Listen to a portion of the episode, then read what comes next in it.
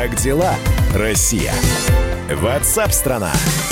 Большое интервью мэра Москвы Сергея Собянина агентству ТАСС, в котором есть такие важные и достаточно интересные моменты. Москвичи могут вернуться к прежнему образу жизни уже через год. Об этом в интервью как раз Сергей Собянин и сказал. Он отметил, что борьба с коронавирусом обходится городу в 250 миллиардов рублей.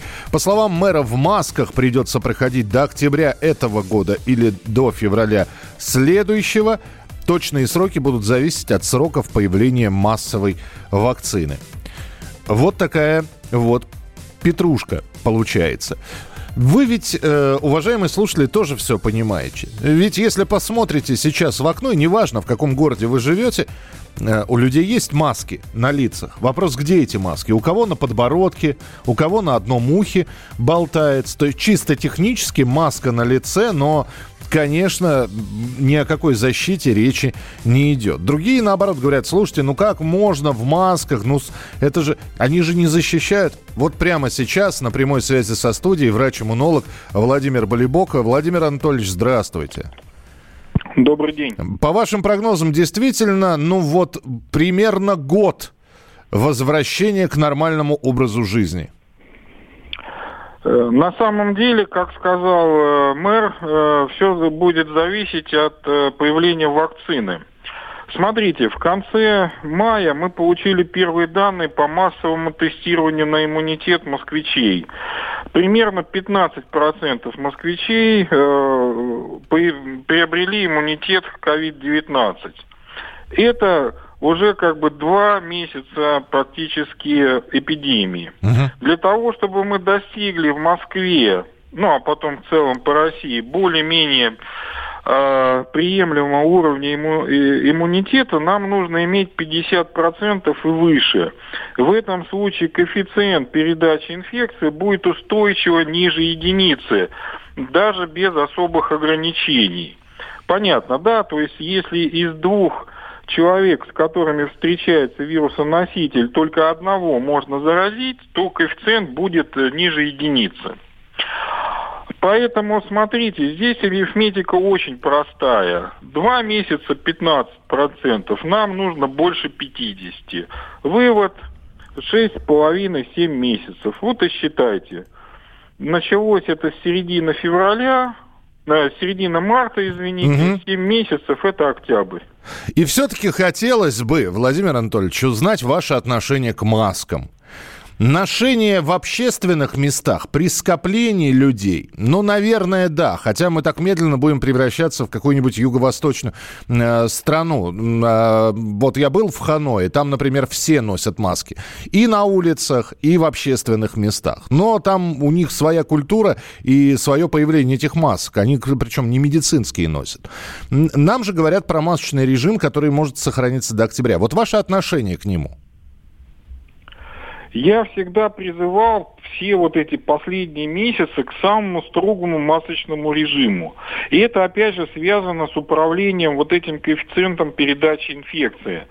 Если вы просто маску носите, то ваш риск личной заражения снижается в 4-5 раз риск заражения.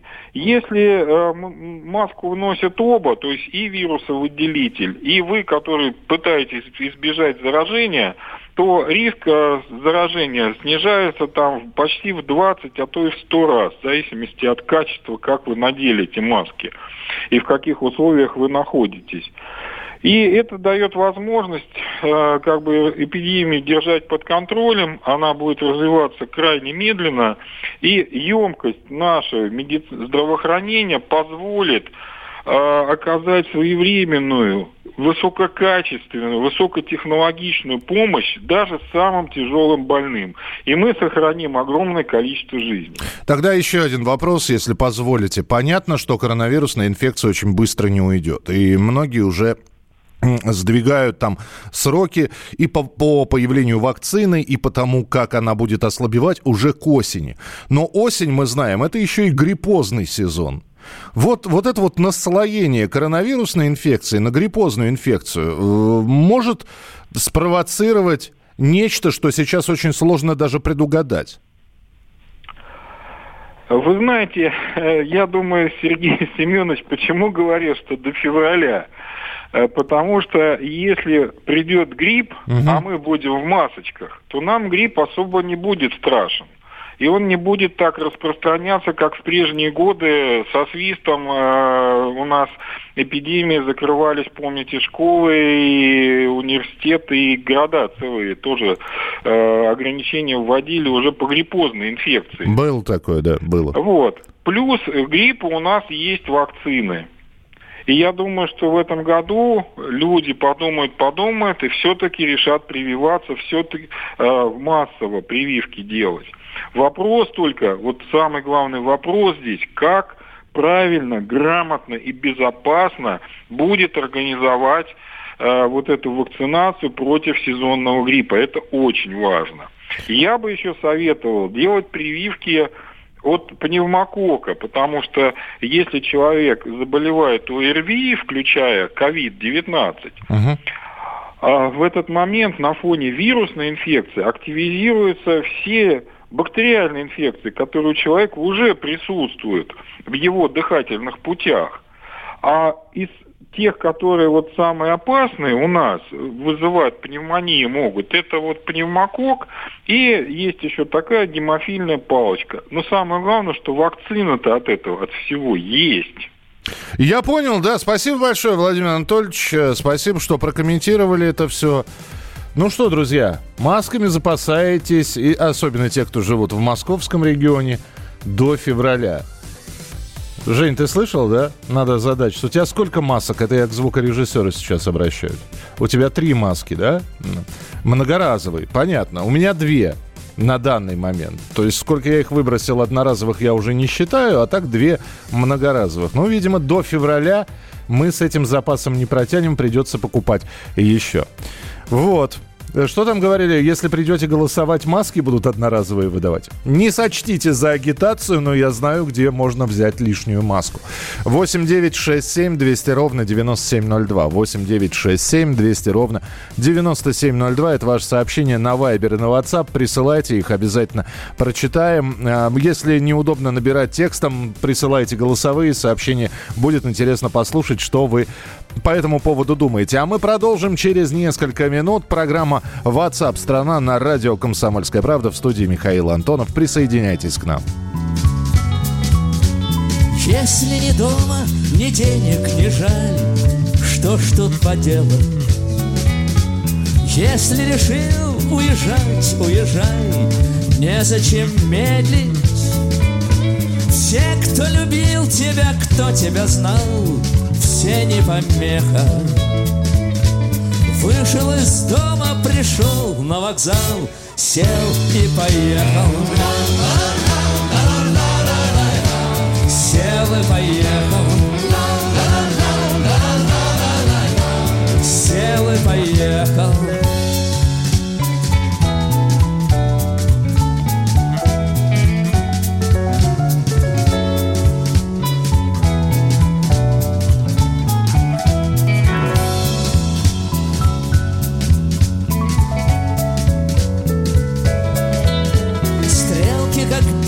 Навстречу летят, светки на ветку. Люди и звери подходят к путям, бросим монетку. Полка, футболка, вагон, ресторан, карты, потеха. Вышел на станции, хлопнул стакан, сел и поехал. Сел и поехал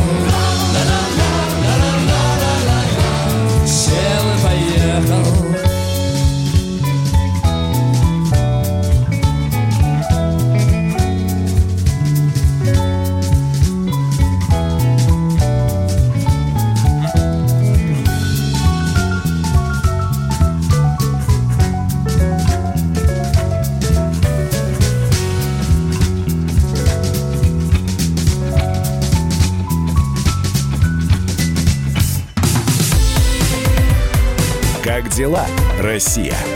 Ватсап-страна! Андрей Ковалев. Простой русский миллиардер. В авторской программе «Ковалев против». Против кризиса. Против коронавируса. Против паники. Против кнута, но за пряники. Я расскажу вам, как спасти свои деньги и бизнес в эти непростые времена. Помните, миллиардерами не рождаются, а становятся. Ковалев против. На радио «Комсомольская правда». По будням с 10 вечера до полуночи по московскому времени.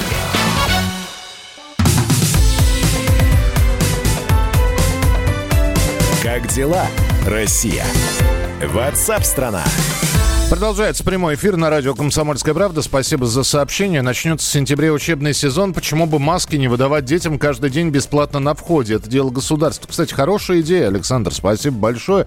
Действительно, перенос э, нового учебного года не планируется. Он должен начаться с 1 сентября. И если масочный режим в отдельных регионах будет продлен, вот как говорят в Москве, то почему бы действительно детям бесплатно не выдавать маски? Э, Денис пишет, в Саратове действует масочный режим. Вчера захожу в полную маршрутку, с удивлением обнаруживаю, что в маске я один. По-моему, в Саратове никакого коронавируса нет. Бывает такое. Присылайте, пожалуйста, свои сообщения 8967 200 ровно 9702. Как дела, Россия? Ватсап-страна! Мы сейчас э, зато отправимся на Кавказ. Я думаю, что там со связью все хорошо, несмотря на то, что там прошел мощный ураган. Мы, кстати, говорим о том, что одни города заливает, э, сильный ураган э, был в, в некоторых регионах, там крыши домов срывало, и вот теперь ураган ударил по Кавказу. В Северной Осетии даже ввели режим ЧС. Затопило медицинский центр в Беслане. В Чечне стихия нарушила электроснабжение. Видно, если посмотреть видео, как срывает просто листы кровельные с крыш домов. В некоторых районах республики ветер вообще крыши сносил. Не просто листы поднимал, а просто уносил крышу. Э, то есть э, вот это вот снести крышу в Чечне, это фраза фраза принимает совершенно другое значение. И вот сейчас э, в республике без света остаются 68 тысяч человек. На прямой связи со студией корреспондент «Комсомольской правды» на Северном Кавказе Евгения Сокарева. Евгения, здравствуйте. Здравствуйте. Да, все верно рассказали. Хотя синоптики предупреждали, что погода испортится. Но, Но мы же знаем, никто... да, э, испор... да, испортится погода, это звучит как, ну, испортит, дождик пойдет, да? Верно. Никто не ожидал, что настолько. Ветер в сочетании с градом, ливни, он срывал крыши школ, детских садов, не только жилых домов. Валил рекламные щиты. Многим автовладельцам крупно не повезло с парковочным местом. Собственно, туда летели все эти металлические металлические конструкции, листы кровли. Когда стало понятно, что вот люди в серьезной опасности, а это было, э, подчеркну, уже поздним вечером, власти республик экстренно созвали каждый свой оперштаб. Например, э, в Северной Осетии, это уже было в 9 часов вечера, ввели режим ЧС в правобережном районе. Там даже пришлось эвакуировать семьи, э, собственно, из пострадавших домов, где крыши нет. В Беслане затопило единственный северокавказский медицинский центр. Дежурившие врачи, они сняли прямо на видео. На первом этаже в приемном отделении потоком с потолка лилась вода. Свет мигал, из строя вышла абсолютно вся техника, а этажей там, кстати, пять. В больнице даже сухого места не осталось. Слушай, Кадыров, э, да, да, да, Жень, ну понятно, что вы сейчас будете про Рамзана Ахматовича рассказывать, какие он, он наверняка сказал все ликвидировать э, последствия урагана в ближайшие сутки. Мне просто интересно, какие дают прогнозы. Ведь э, он либо останется, и, а ураган, как, как правило, сам проходит, а остаются ливневые дожди. Что сейчас происходит вот в, в той же Северной Осетии, в Чечне? Ну вот, э, местные жители помогают спасателям наводить порядок, но синоптики, они как бы предупреждают, что все может повториться и сегодня, потому что во многих э, районах и городах Северного Кавказа опять-таки э, будут ливневые дожди с грозами, угу. где-то пройдет местами град, шквалистый ветер, особенно это в горных районах, что ну, как бы э, свойственно этим районам, сильный ветер там до 20 метров в секунду. Поэтому рано расслабляться, и то, что сейчас вот они успели там что-то ликвидировать, это просто подготовка к тому, что все может повториться. Да, Женя, скажите мне, пожалуйста, такое уже было? Или это редко, редкое явление, редкий случай? На самом деле, вот ливень, серьезный ливень на Северном Кавказе, это очень нередкое угу. явление. То есть люди готовы к тому, что ливневая система снова не справится, и полгорода уйдет под воду, к тому, что снова деревья повалит и все без света останутся, но к тому, что будут жертвы, ну, я имею в виду, травмы люди получат, к этому не были готовы. В Чечне 11 человек пострадали, один в тяжелом состоянии попал в больницу. Э, мэр Магаса, бывший, он у себя даже выложил большой пост и сказал, что я в шоке от того, что происходит. Я такого в жизни не видел. То есть на самом деле это была такая прям э, катастрофа, такой прям катаклизм, угу. которого люди давно, наверное, даже близко не видели. Только разве в кино, вот когда показывают, что где-то там летают крыши и машины там сносят. Нет, у нас такого не было. Я понял, Жень, спасибо большое, но будем следить за тем уже, как справляется Северный Кавказ с последствиями. Евгения Сокрева была с нами на прямой связи. Да, еще и природа. То есть мало нам коронавируса, мало нам всех э, экономических э, вот таких штук, так еще и природа здесь э, пытается козью морду сделать. Ну, посмотрим, да. И, кстати, говорят, что и это лето будет засушливым, и где-то будет, наоборот, заливать дождем, а в каких-то местах солнце будет палить нещадно, да так, что урожай будет выгорать. В общем, если что-то у вас с погодой, кстати, здесь я по-моему, из Томска видел фотографию, кто-то прислал а, с надписью «Томск поплыл». Я сейчас ее не найду уже среди обилия сообщений, но в любом случае, если вы Рассказывайте о погоде, фотографии присылаете. Тоже большая вам благодарность. Ну, по крайней мере, понимаешь э, климатическую картину, которая происходит сейчас в разных регионах. 8 9 6 7 200 ровно 9702. Это ваше сообщение на Viber и на WhatsApp. 8 9 6 7 200 ровно 9702. Э, и промашечный режим вы продолжаете присылать сообщения. Муж на работу ездит на общественном транспорте, заходит в маске, на него смотрят как на сумасшедшего. Это в Краснодаре. Ясненько. Спасибо. Благодарю за сообщение. Про голосовые не забывайте. 8 9 6 7 200 ровно 9702. Последняя любовь на земле Крапленый туз червей на столе И я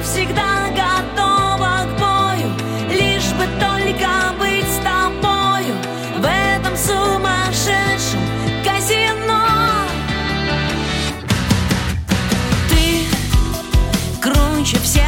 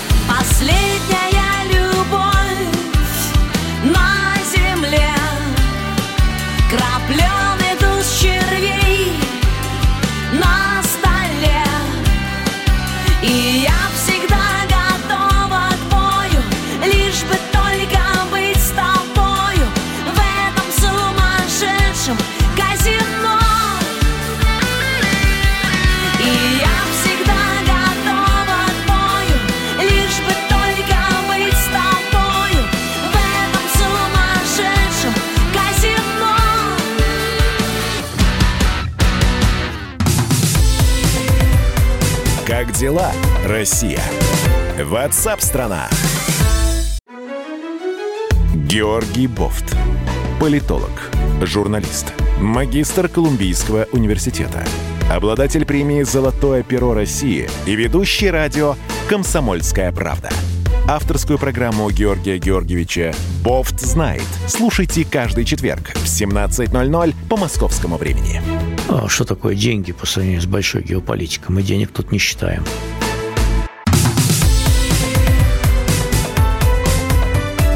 Как дела, Россия? Ватсап-страна! Продолжается прямой эфир. Радио «Комсомольская правда». Спасибо, что присылаете свои сообщения. Почитаю их через несколько минут. 8 9 6 7 200 ровно 9702. Пока темы, которые сейчас вот э, обсуждают, в апартаментах могут разрешить прописываться. Ну, для начала давайте разберемся, чем отличаются апартаменты от квартиры. Так вот, апартаменты – это нежилое коммерческое помещение, хотя внешне Оно ничем не отличается от э, квартиры, может э, апартамент иметь тот же функционал, что обычная квартира. В общем, один из пунктов национального плана по восстановлению экономики определить правовой статус апартаментов с возможностью регистрации по месту жительства. На прямой связи со студией вице-президент Российской гильдии риэлторов Олег Самойлов. Олег Павлович, здрасте. Добрый день. Э, я все правильно, разницу между квартирами и апартаментами я правильно определил? Ну, в принципе, да, э, функционально разница может абсолютно отсутствовать, а основная разница заключается в ином юридическом статусе. Это действительно нежилое помещение, вы все сказали правильно. Да, но сейчас, э, если это все примут, а разговоры об этом идут давно, э, цена апартаментов ведь сразу подскочит, то есть они будут такие же, они сейчас дешевле, чем квартиры, надо угу. сказать. Да, да, вот. совершенно верно. А когда в них можно будет прописываться, и от квартиры они ничем не будут не отли- отличаться. Сразу же цена-то бабах и процентов на, на 20. Ну, я не думаю, что она прям так бабах э, сразу. Дело в том, что рынок недвижимости это все-таки такое образование довольно инертное, поэтому э, на нем тренды формируются не быстро и как бы реализуются не очень быстро. Но то, что тенденция такая возникнет, это совершенно однозначно. Но надо понимать, что сегодня ведь э, проблема апартаментов, э, которая снижает их привлекательность при ценовой привлекательности, она заключается не только в возможности, точнее, в невозможности зарегистрироваться по месту жительства там э, абсолютно никак не регулируются э, тарифы э, по ЖКХ, и все они идут, как правило, по коммерческим расценкам. Там нет никаких требований по обеспечению, ну, как бы комфортности проживания. Там в соседнем апартаменте может размещаться офис, ну, или что-то другое. Это тоже вполне все допустимо. Про инфраструктуру, опять же таки, да? Да, да, да. Это вот как раз третий момент, на который я хотел заострить внимание. Применительно к жилым помещениям, ну, жилым домам существуют требования по обязательной инфраструктуре, социальной в первую очередь, а применительно к подобным объектам такие требования отсутствуют. Поэтому эти факторы, они все равно, ну, то есть если э, будет принято решение признать апартаменты жилыми помещениями, э, ну, тогда как бы вот это действительно ныне существующая разница в цене, она снивелируется, причем довольно быстро, ну, по мере как бы приведения в соответствие. А если это будет какой-то такой, ну, извините за э, такое определение, кривой статус, это по-прежнему нежилое помещение, но в нем можно зарегистрироваться, ну тогда вот эти вот прочие э, аспекты, про которые мы сейчас только что поговорили, они никуда не денутся, и естественно, что это будет все равно сдерживать, э, ну, как бы соотнесение цены апартамента с жилой квартирой. Ну, исходя из вашего опыта, какой же будет что-то посередине, или мне почему-то кажется, что да, разрешат пропи- прописаться, но, как вы правильно сказали, и рядом офис может быть, и угу. услуги ЖКХ будут коммер... как для коммерческих организаций. Вот. Но все-таки, э, как вы думаете, только ли ограничится правом прописки?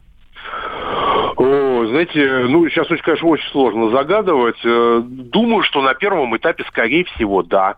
А дальше, в зависимости от того, как вообще будет развиваться ситуация на рынке и насколько вот это вот изменение, ну, если оно де-факто состоится, насколько оно действительно подстегнет покупательский интерес э, к покупке, ну и, как следствие, застройщиков э, к увеличению масштабов создания. Если эта тенденция будет развиваться, ну, понятно, что строительные организации будут продолжать добиваться повышения ну, как привлекательности для покупателей, в том числе за счет реализации соответствующих ну, там, э, разрешений, поправок э, или снятия ограничений. Ну, давайте понаблюдаем тогда. Спасибо. Я думаю, что будем ну, встречаться в эфире. Вице-президент Российской гильдии риэлторов Олег Самойлов был у нас э, на прямой связи. Как дела, Россия? Ватсап-страна! Ну что, похоже, э, связь с Францией мы восстановили и возвращаемся к протестам в США. Ведь э, сейчас многие политологи объясняют, э, почему происходят протесты в США потому что, э, значит, э, чернокожее население считает себя, если не коренным, как индейцы, но э, примерно таким же населением Соединенных Штатов Америки, как и белые переселенцы. Поэтому они говорят, это наша страна, это наши права, давайте соблюдать наши права. И на фоне этого происходят митинги и протесты. С Америкой все понятно. А вот что происходит в Европе, куда уже акции протеста переместились. И в частности, одна из крупнейших произошла во Франции. Э, и протестующие там заблокировали участок Парижской окружной дороги недалеко от места, где проходила акция. Все это, конечно, и мы знаем, уже во Франции миграционные волнения были. Так вот, на прямой связи со студией Мария Сапожникова, она живет в Париже. Маша, как слышно нас? Привет. Здравствуйте, здравствуйте. Я вас прекрасно слышу. Ну, наконец. Раз... Да. Маш, э, объясните мне, от чего протестующие во Франции хотят? Ну, здесь достаточно идентичная ситуация случилась. Здесь жандармы э, э, убили, или так, ну, ну, так скажем сейчас, э, тоже чернокожего, которого зовут Адама Траоре, и все это начинается из-за этого, потому что здесь идет расследование, и понять э, вот причину его смерти, и это его семья, и все, конечно, с этим вот связаны. То есть это другая история, которая на истории Джорджа Флойда, но вместе угу. с, с личной, собственной французской вот тоже историей. То есть это все наслоилось, так получается, да? Да, да, да, да. А, и насколько у, у вас сейчас все это в какой стадии находится? Ну, здесь, поскольку пандемия все-таки никуда не девалась, 23 тысячи протестантов – это очень-очень, конечно, опасная ситуация, потому что это все может просто вернуть всех обратно в карантин очень быстро. И полиция, конечно, достаточно быстро всех э, ну, с этим как-то справилась. Был там э, слезоточивый газ и все что такое. Но надеемся, что это просто не вернется сейчас, потому что сейчас это не самый лучший все-таки момент протестовать, э, как бы вот не самое лучшее время. Маш, когда мы говорим о протестах во Франции, сразу вспоминаются события, которые происходили несколько лет назад, и вот эти массовые поджоги машин. И э, там центр вроде как был более-менее спокоен, а все происходило на окраинах. А вот сейчас это все-таки концентрация э, вот этих вот протестов, она как раз в центре, правильно?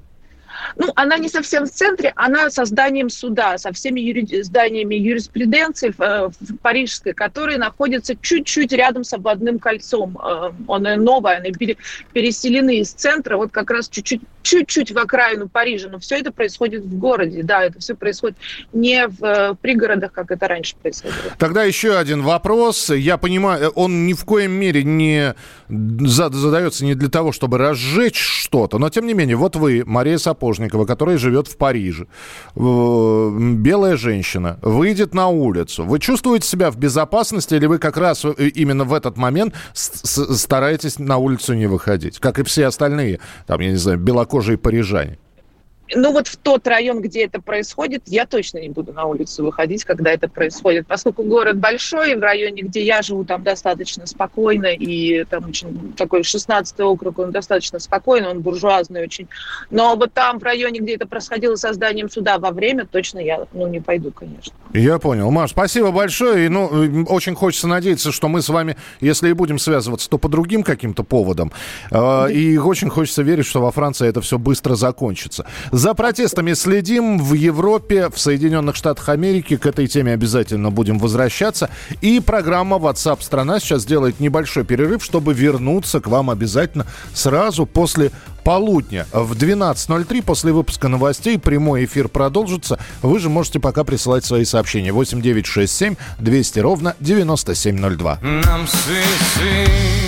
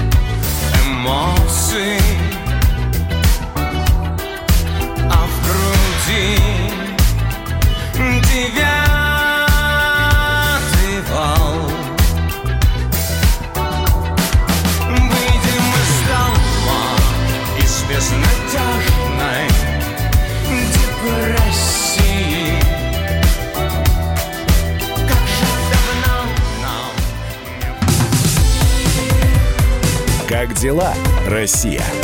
Ватсап-страна! Остановлены чемпионаты. Опустили трибуны. Закрываются спортивные клубы. Футболистам урезали зарплаты. Фанаты мусолят бытовые скандалы.